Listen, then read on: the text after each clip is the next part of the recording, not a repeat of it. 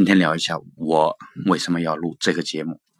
录这个节目呢，我已经把它规划为二零一七年头等重要的事情了。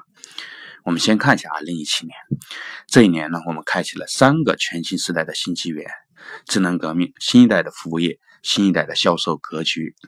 那智能革命呢，跟今天的主题没有太多关系，我们就略过。我们就看服务业。服务业呢，已经从这种吃喝玩乐的物质层面，完全升级为知识、健康、快乐、美丽等等领域的全新一代的精神层面的服务业。其特点呢，首先是服务内容已经不再是有形的产品服务了，也不再是那种劳务服务啊，服务内容已经升级为一种全新的有品质的生活方式，而服务方式呢，也不再靠店面。而是靠这种内容的传播。再看看全新的销售格局。首先呢，销售的产品已经升级了，低端的消费品呢，甚至包括一些化妆品，已经在全面的萎缩。哎，中青号天天在那儿叫苦，哇哈哈卖不动，不是说买不起，而是有大家有更好的选择了，这才是根本的原因嘛。其次呢，这个消费者也升级了。买的呢，已经不再是简单的产品的功能，而是这个产品背后体现的那种看不到的生活品质。在女人和孩子身上啊，这个尤其明显。我不懂女人穿什么图什么，但是我绝对能看得出来，一个女人的生活品质一眼就能看得出来，任何一个细节都透着一种精致。穿的衣服已经不再是那个衣服，和我们喝的茶呢，也已经不再是那个茶，并且越来越多的人在追求的这种极致的个性化的生活品质。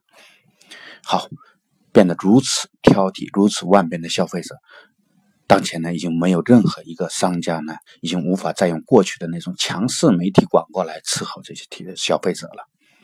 那靠什么呢？就得靠全新的媒体传播者。那种散发着品质内涵的全新的媒体传播者。好，总结一下，二零一七年开启的这个三个全新的新纪元呢，其中两个就需要新一代的传播者。这也是我为什么把录这个节目作为二零一七年我头等重要的事情的原因。那有没有晚呢？我们先看一下微商，微商呢，那种没有品质内涵支撑的微商，纯粹卖商品的微商呢，已经基本死光了。这从反面的证明了，有品质内容的传播方式才是正确的未来的销售方式。再看网红 IP 啊，火得一塌糊涂，但是呢，任何一个火过三个月的网红都有一个共同的特点，就是有内在的品质。没有内在的品质，真的是昙花一现。你脱的再多也没用啊！再说了，也不让你脱光的这个。所以啊，不要抱怨没赶上股市楼市啊，新的全新的时代已经来了。也不要抱怨没赶上那微商潮、网红潮、创业潮那些呢，仅仅是这个全新时代的前头兵而已，它并不代表着这个时代的趋势。所以呢，我自己呢，十二月份我果断的开始了这个全新的征程，抢滩新一代传播主体的一席之地。一方面呢，也布局了这个健康、养老、职业教育等等实体产业；另一方面呢，从零开始，我每天花俩小时练习说话，练习创造有品质的内容。